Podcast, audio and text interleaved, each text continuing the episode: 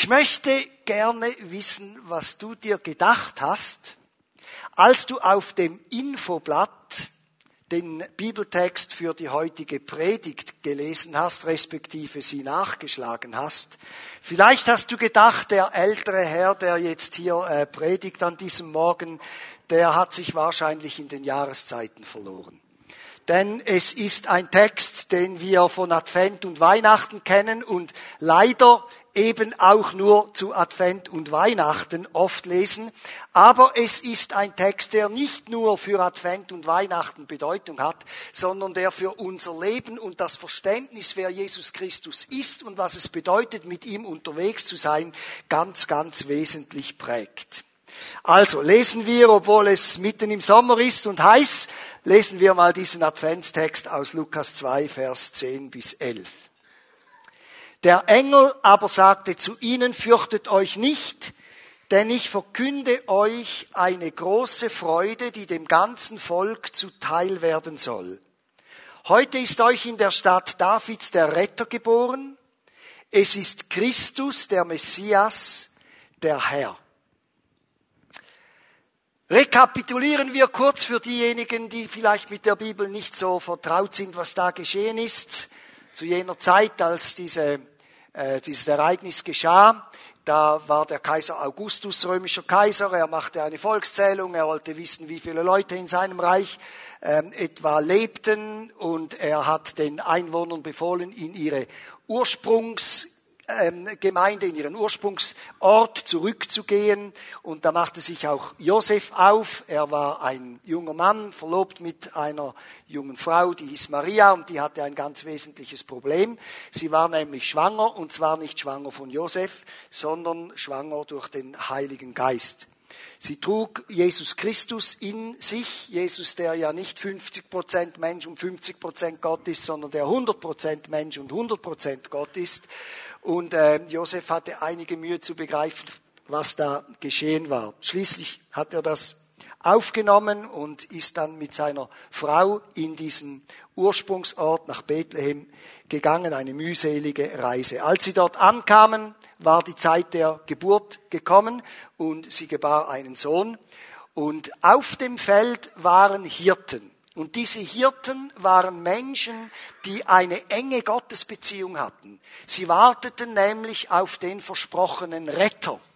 Nun muss man wissen, dass dieser versprochene Retter schon hunderte von Jahren vorher angekündigt war und es auch viele Leute gab in diesem Volk, die dachten, ja, also jetzt ist so viel Zeit vergangen, also bitte, da glauben äh, nur noch die Gartenzwerge dran, dass das irgendwann mal passiert. Aber diese Hirten, die trugen eine lebendige Hoffnung in sich. Die waren von der Länge der Zeit nicht abgelenkt, ihre Augen auf diese Verheißung zu richten. Und darum ist der Engel zu ihnen gegangen, draußen auf dem Feld, und hat ihnen die Ankunft des Messias äh, verkündigt. Hat ihnen gesagt, fürchtet euch nicht, also so eine Engelserscheinung muss doch noch etwas Furchterregendes sein.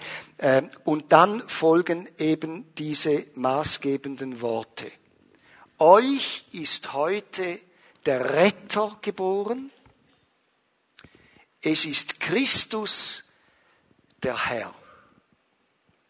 Und schon bei der Geburt von Jesus wird Jesus nicht einfach als der Heiland, als der Retter, als der Helfer, als der, der vergibt dargestellt, sondern eben auch als der Herr. Und lasst es mich gleich zu Anfang an sagen, du kannst Jesus nur im Doppelpack haben. Du kannst ihn nur haben als Erretter und Herr. Du kannst ihn nicht nur als Erretter haben und du kannst ihn auch nicht nur als Herr haben. Diese beiden Dinge gehören zusammen. Schon das Alte Testament hat darauf hingewiesen. Im Psalm 19 lesen wir zum Beispiel, lass dir wohlgefallen die Reden meines Mundes und das Gespräch meines Herzens vor dir. Und dann kommt Herr, mein Fels und mein Erlöser. Ist wieder Herr und Erlöser kombiniert. Das gleiche lesen wir bei Jesaja, der ja sehr viele Prophezeiungen auf Jesus ähm, uns weitergegeben hat. Auch dort heißt es, so spricht der Herr und dein Erlöser. Immer Herr und Erlöser zusammen. Im Neuen Testament gab es Leute, die so wie wir vielleicht etwas mehr Zeit brauchten, um zu begreifen, dass die beiden Dinge zusammengehörten. Der gute Thomas, der ja ein bisschen einen schlechten Ruf hat, nicht? Also der ungläubige Thomas, das ist so die Bezeichnung, die er da gekriegt hat im Laufe der Jahrhunderte. Aber er war gar nicht so ein ungläubiger Mensch. Und als er dann die Offenbarung ins Herz bekam, dass Jesus tatsächlich auferstanden war, weil er ihn sah als den Auferstandenen, da hat er ausgerufen, mein Herr und mein Retter oder mein Herr und mein Gott. Und Paulus, und das, ich liebe diese Stelle, Paulus war so ein konsequenter Mensch und hatte eine tiefgreifende Bekehrungserfahrung, er kennt sie aus der Bibel, als er da vom Pferd fiel und diese Erscheinung hatte. Und er wusste, es ist Gott, der mir hier begegnet. Und was war seine Frage? Was war seine Frage? Er sagte, wer bist du Herr? Er verstand schon bei seinem Bekehrungserlebnis, dass wenn er Jesus aufnimmt, der ihm Sünden vergeben und ein neues Leben schenken kann, kann er ihn nur so aufnehmen, dass er auch Herr seines Lebens geworden ist. Nun, wir lernen Jesus zuerst als unseren Erlöser kennen und das ist auch gut und das ist auch sehr wichtig so. Gottes Absicht war es ja immer, dass er den Menschen ewiges Leben geben wollte. Gott schuf den Menschen nach seinem Bild. Er schuf ihn mit dem Ziel, dass er mit ihm in Gemeinschaft äh, leben kann. Und auch Jesus Christus hat das selbst öfter gesagt. Er hat äh, unter anderem gesagt, das ist das ewige Leben. Was ist das ewige Leben? Dass sie eben den Sohn, den einzig wahren Gott und seinen Sohn erkennen. Nun, das Problem in unserer Menschheitsgeschichte ist, dass die Menschen ganz am Anfang, und darüber berichtet uns die Bibel sehr ausführlich, dass die Menschen ganz am Anfang diese Herrschaft Gottes, diese liebende, begleitende Herrschaft Gottes ablehnten. Sie, die Bibel berichtet uns, dass im Paradies der Mensch schon gesagt hat, Moment mal, ich bin auch jemand, sollte da Gott allein entscheiden, was gut und was böse ist. Ich möchte selber entscheiden, was gut und was böse ist. Ich möchte selber sagen, was richtig und was falsch ist. Ich möchte selber die Maßstäbe setzen, die in diesem Universum gelten. Und das führte dazu, dass die Menschen ihre Beziehung zu Gott verloren dass diese Herrschaft von Gott über ihrem Leben zerbrach und der Mensch ohne Leitung und Führung Gottes in diesem Universum stand. Und die Folge war und ist bis zum heutigen Tag, dass der Mensch unter dieser Neuausrichtung eben zu einem Wesen geworden ist, das diese Aufgabe nicht meistern kann. Der Mensch ist zu klein, als dass er wirklich sagen könnte, was richtig und falsch ist. Er ist zu klein, als dass er wirklich gut und böse bestimmen kann. Dazu braucht es eine höhere Autorität, als wir äh, selbst als Menschen sind. Es braucht die Autorität Gottes. Die Folge war eine Welt beeinträchtigt, zerstört, beschädigt durch die Sünde des Menschen. Und die Bibel sagt es mit diesen Worten, alle haben gesündigt und alle haben die Herrlichkeit Gottes verspielt. Und dieses Handeln, diese Haltung hat auch eine Folge, hat eine Folge bis in die Ewigkeit.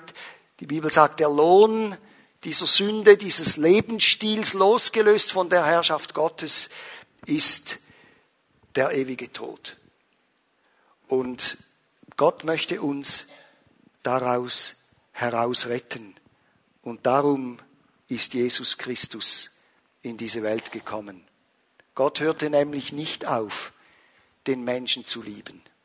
Er hörte nicht auf, sich um ihn zu kümmern. Und er hatte schon einen Plan B für den Fall, dass der Mensch die Herrschaft Gottes aus seiner Eigensucht und Überheblichkeit ablehnen würde. Und der Plan war, dass eben Jesus Christus in diese Welt hineinkommt. Jesus kam und er zeigte den Menschen, wie man mit Gott lebt. Jesus hat nie gesündigt, weder in Taten noch in Worten noch in Gedanken. Jesus war voll von der Liebe und der Fürsorge Gottes. Jesus hat den Menschen in ihren Schwierigkeiten geholfen und die Herrlichkeit Gottes gezeigt. Jesus hat den Menschen die klare Lehre von, vom, vom, vom Vater im Himmel gebracht. Und schließlich hat Jesus sein eigenes sündloses Leben als Preis für die Sünde der Menschen am Kreuz bezahlt. Die Bibel sagt es so schön, auch wieder ein Vers, den wir schon so oft gehört haben, dass er vielleicht etwas von seiner Kraft verliert. Weil wenn wir anfangen, diesen Vers zu zitieren, dann glück, glück, glück, glück, glück, glück, läuft es schon bei uns vorbei, weil wir den Rest kennen. Aber es ist ein gewaltiges Wort, Johannes 3, 16, denn so sehr hat Gott die Welt geliebt, dass er seinen einzigen Sohn gab, damit alle, die an ihn glauben, nicht verloren gehen, sondern das ewige Leben haben. Und mit dem Kommen von Jesus wurde der Weg frei, dass die Menschen zurückfinden können in diese ursprüngliche Bestimmung, die Gott eigentlich für sie hatte. Dazu braucht es aber eine persönliche Antwort.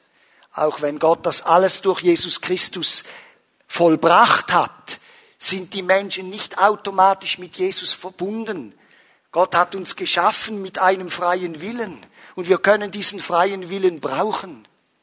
Und deshalb kommt Gott mit dem Angebot zu uns und er sagt, die Erlösung ist vollbracht, Jesus der Retter ist da.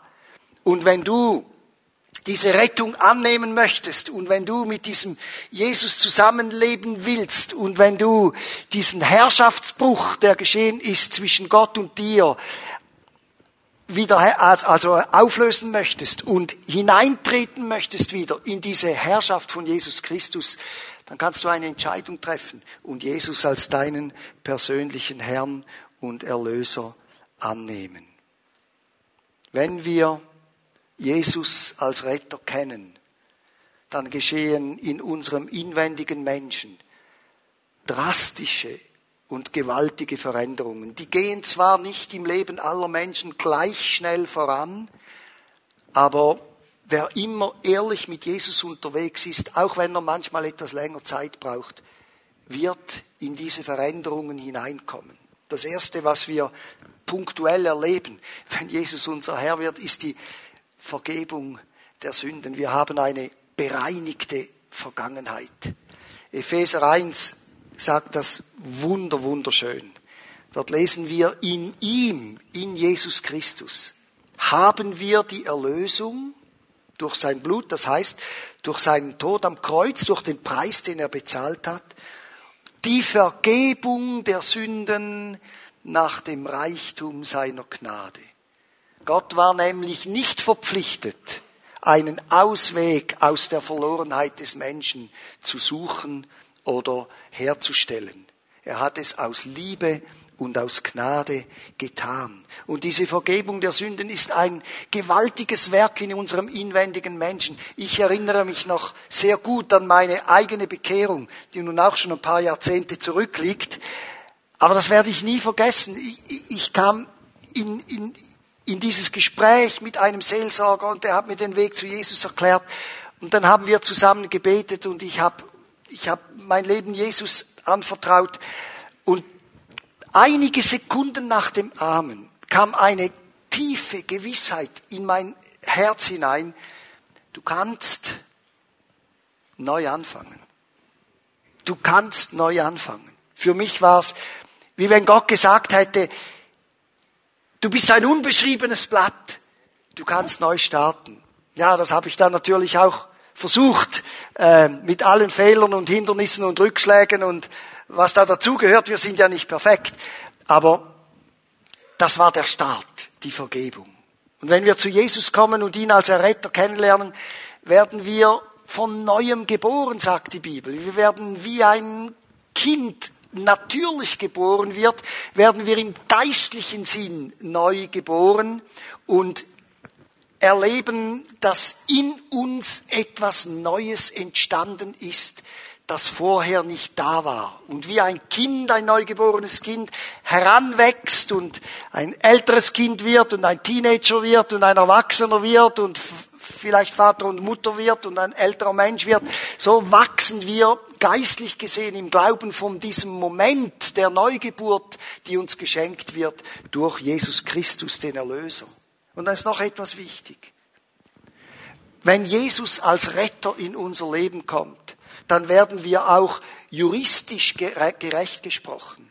Es gibt juristisch gesehen keine Anklage mehr im geistlichen Raum, weder vor Gott noch vor dem Teufel, weder vor dem Himmel noch vor der Hölle, weder vor den Menschen noch vor irgendwelchen anderen Geschöpfen. Es gibt keine Anklage mehr. Jesus hat den Preis bezahlt und wir sind frei und gerecht gesprochen und leben nicht unter irgendeiner Verdammnis.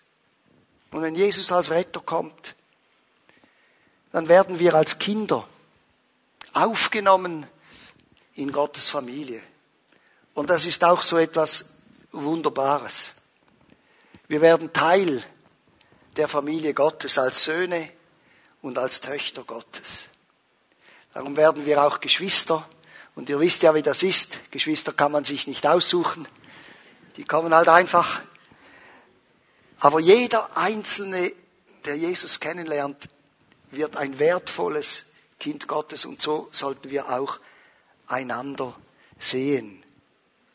Das ist also der erste Teil der Botschaft der Engel, die bei der Geburt von Jesus verkündigt wurde. Der Retter ist gekommen.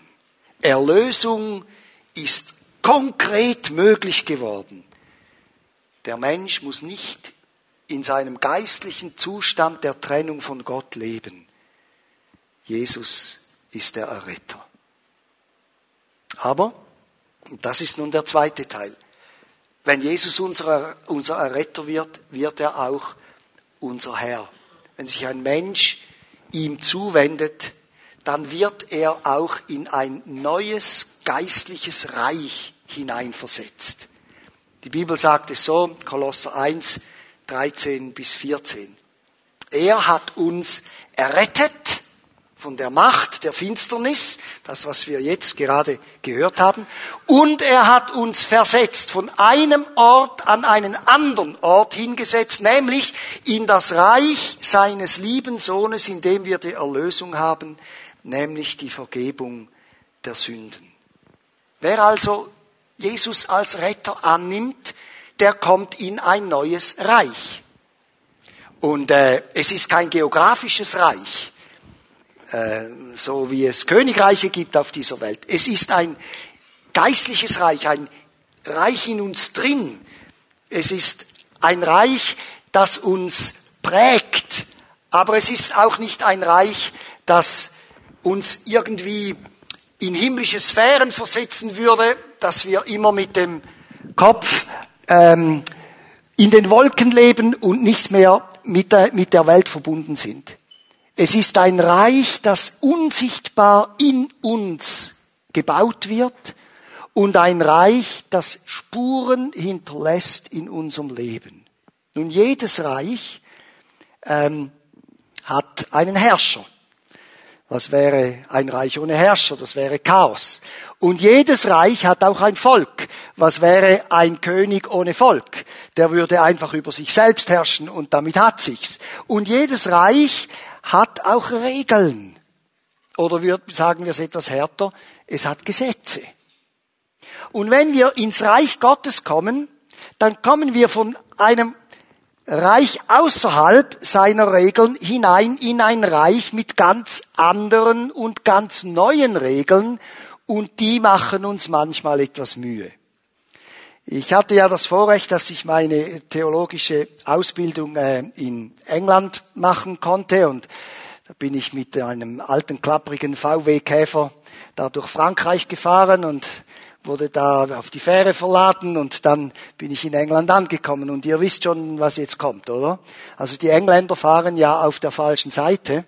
Und äh, ich stieg da also in mein Auto und bin da losgefahren. Und ich fand mich plötzlich in einem anderen Reich. In einem neuen Reich. Mit einer Regel, die ich vorher gar nicht kannte. Links fahren. Und weißt du, ich hätte nicht zur Königin von England gehen können und sagen können, Dear Queen, my name is Max, I'm from Switzerland. Bei euch stimmt etwas nicht in diesem Reich. Ihr fahrt alle auf der falschen Seite der Straße. Ich hätte auch nicht sagen können, liebe Queen, haben Sie doch bitte ein bisschen Verständnis mit mir. Also wissen Sie, ich habe eine lebenslange Prägung, eine lebenslange Prägung. Ich bin immer rechts gefahren. Und Sie verlangen von mir jetzt, dass ich in, in, in Ihrem Reich auf der linken Seite fahre. Also könnten Sie nicht etwas nach, nachsichtig sein und mir eine Sonderbewilligung geben? Und manchmal, wenn wir ins Reich Gottes kommen, haben wir diese Vorstellungen. Das würde uns nie in den Sinn kommen, im Reich, in einem irdischen Reich dort so zu reagieren.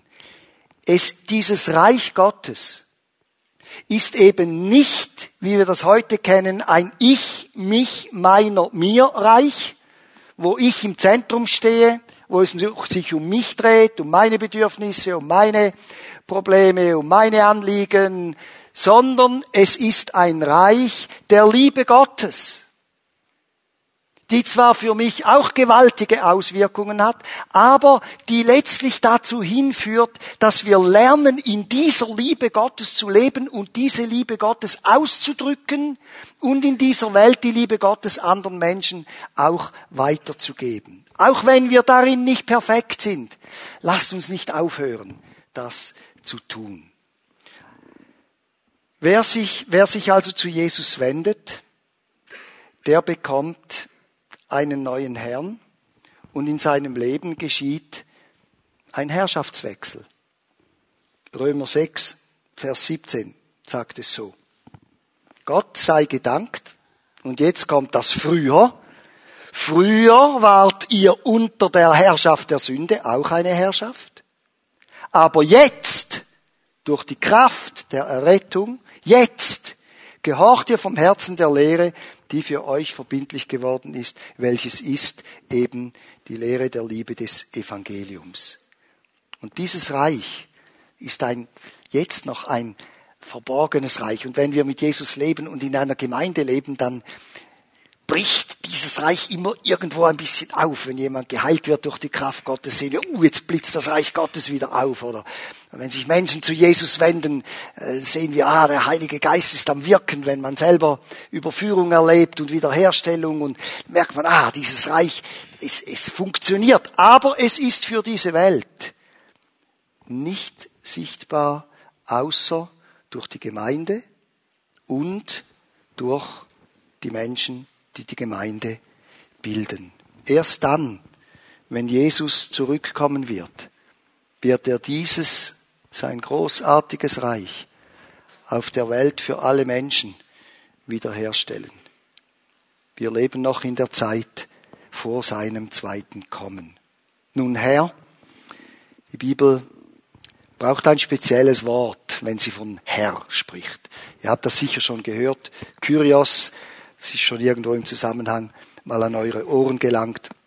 Und Kyrios hat verschiedene Bedeutungen, die uns helfen, auch die Herrschaft Jesu etwas klarer zu verstehen. Kyrios war die Bezeichnung für die Götter der griechischen Welt.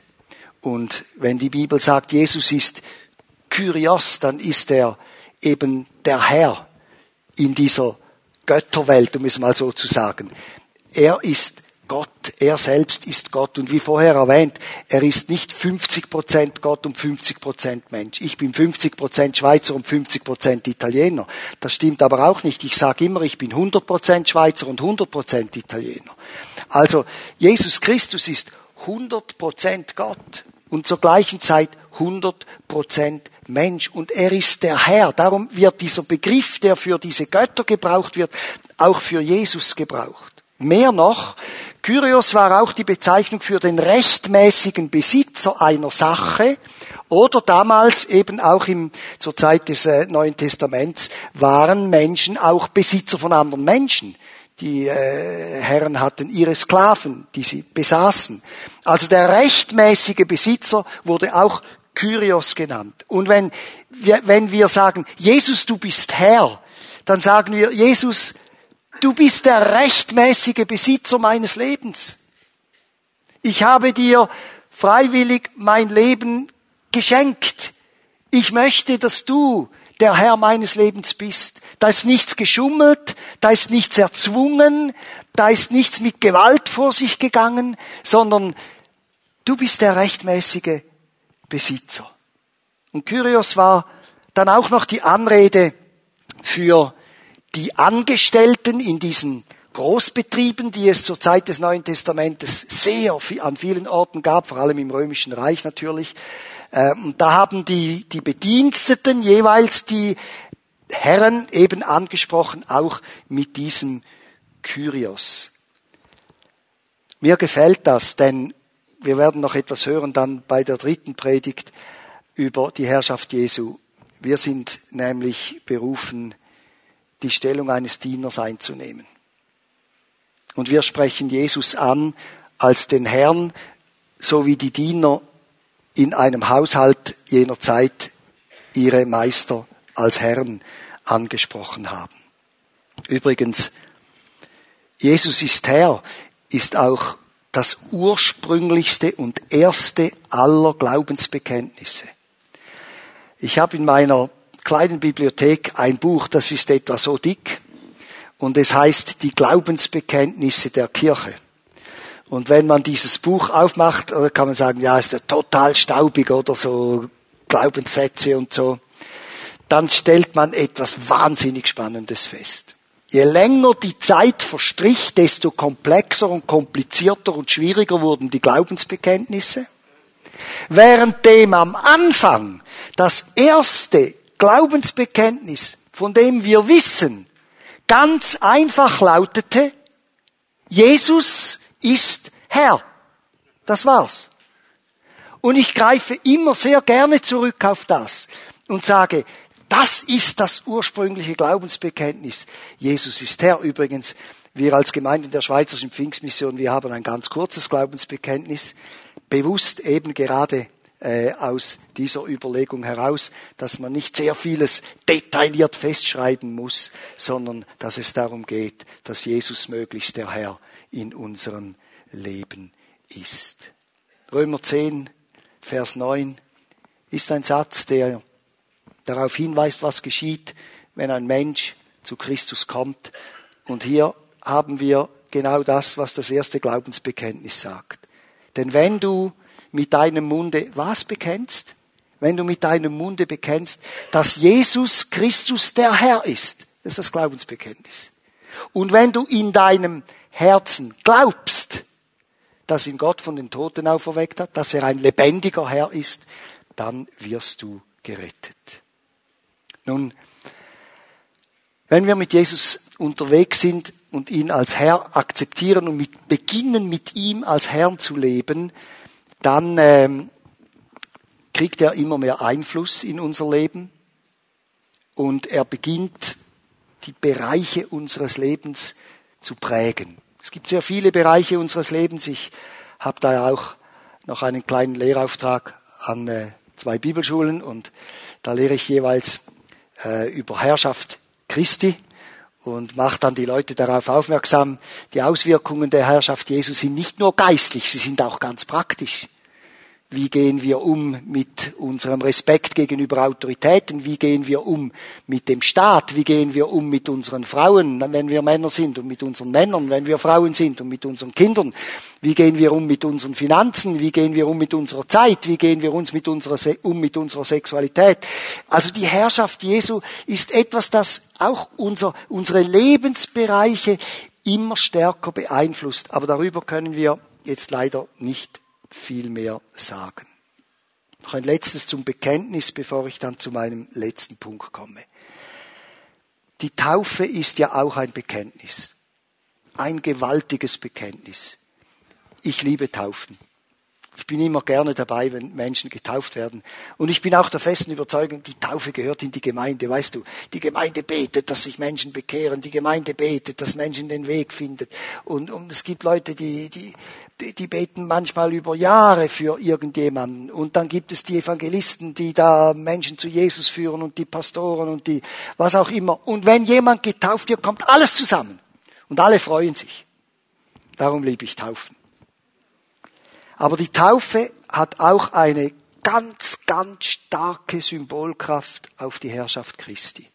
Sie symbolisiert nämlich diesen Herrschaftswechsel, von dem wir vorher gelesen haben. In einer biblischen Taufe werden die Menschen ja untergetaucht unter ein Wasserbad und das ist das Bild dafür, dass jemand etwas gestorben ist. Also das Taufwasser ist wie ein Grab. Und dann wird der Mensch hineingelegt und er stirbt seinem alten Leben, also nicht in der Taufe, sondern eben schon vorher. Es ist ein Bekenntnis. Und dann kommt er raus und das ist das Bild für die Auferstehung eines neuen Lebens, des neuen Lebens, das in unserem Herzen ist durch die Gegenwart des Heiligen Geistes, weil wir Christus als unseren Herrn angenommen haben. Und es ist ein großartiges Bekenntnis. Meine alte Herrschaft ist gestorben und meine neue Herrschaft soll jetzt regieren. Das ist diese starke Symbolkraft der Taufe. Nun noch zum letzten Punkt. Man kann nicht gezwungen werden, Jesus als Herrn anzunehmen. Es ist ein innerer Vorgang eines Herrschaftswechsels in unserem Herzen. Und dazu gibt es ein wunderschönes Bild in der Bibel, vor allem im Alten Testament, aber auch im Neuen. Es ist das Bild des Sklaven. Wir müssen wissen, dass zur Zeit des Neuen Testaments Sklaven an der Tagesordnung waren. Sie waren Teil der römischen Kultur.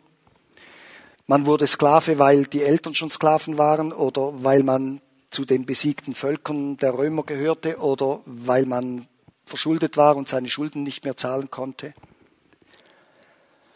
Und zur Zeit der Römer im römischen Sklavenrecht war der Sklave uneingeschränktes Eigentum seines Herrn. Und der Sklave wurde nicht als Mensch taxiert, sondern als Ware. Und es gab einen Sklavenmarkt, wo die Menschen als Ware verkauft wurden.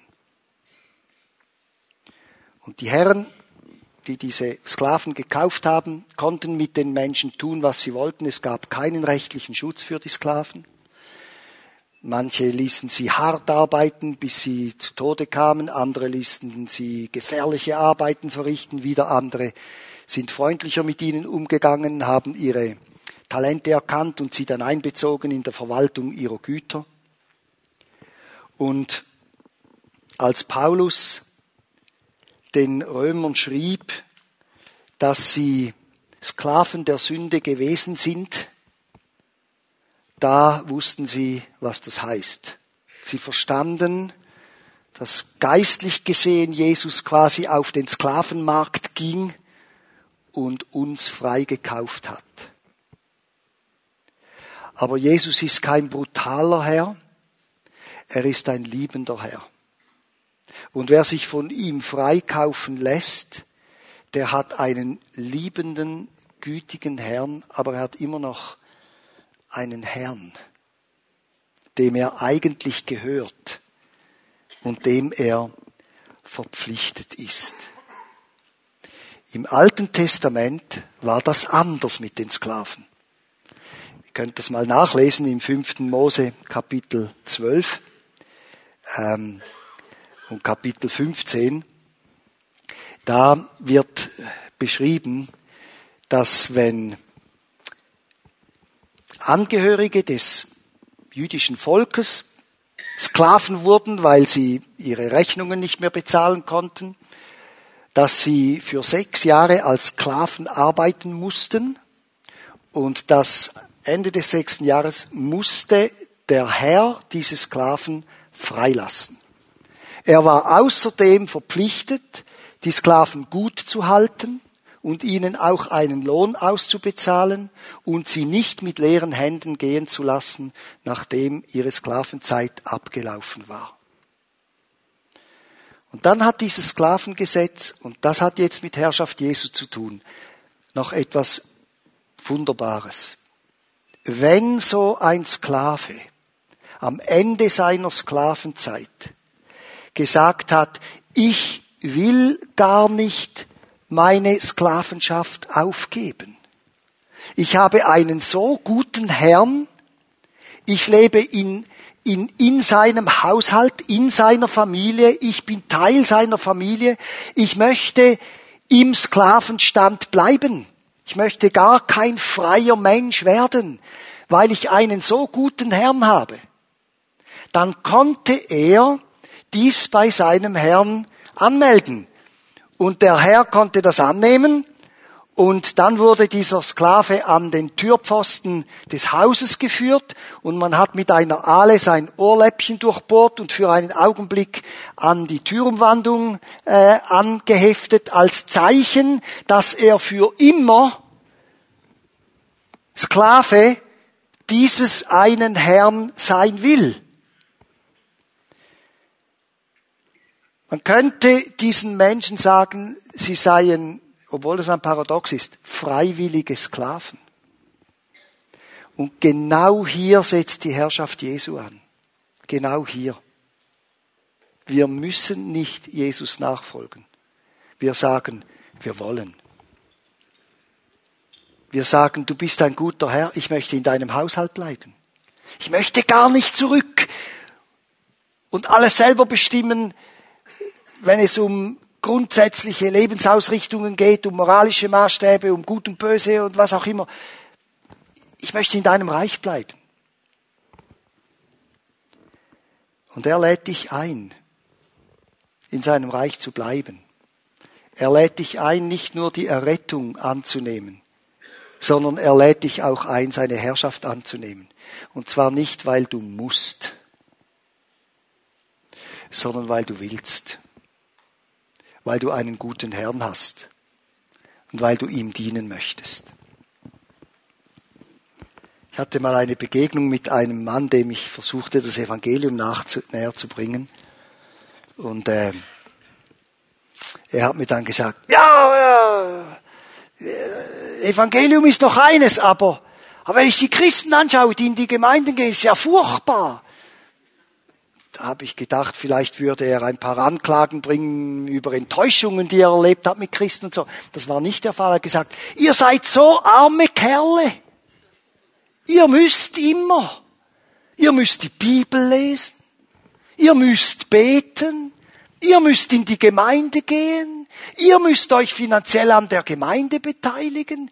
Ihr müsst einen Dienst tun in der Gemeinde. Ihr müsst das Evangelium weitergeben. Blablabla. Und ich habe ihm gesagt, lieber Freund, weißt du was? Ich muss gar nichts. Ich muss gar nichts. Ich kann heute aufhören, die Bibel zu lesen. Ich kann heute aufhören, Jesus zu gehorchen. Ich kann heute die Gemeinde verlassen. Ich muss gar nichts. Ich will. Ich will. Ich bin innerlich motiviert von diesem guten Herrn, der mich aus der Schuld und Sünde herausgerissen und mir ein neues Leben gegeben hat. Ich bin motiviert von seinen Lebensmaßstäben und von Vergebung und Wiederherstellung und Liebe und Zukunftshoffnung. Ich bin motiviert durch diese Dinge. Und darum mache ich alles andere. Und nicht, weil ich muss. Ich tue es freiwillig. Ich bin ein freiwilliger Sklave Jesu Christi. Das ist die Position, die wir einnehmen, wenn wir Jesus wirklich in der Ganzheit nachfolgen, als Retter und als Herr. Lasst uns beten zusammen.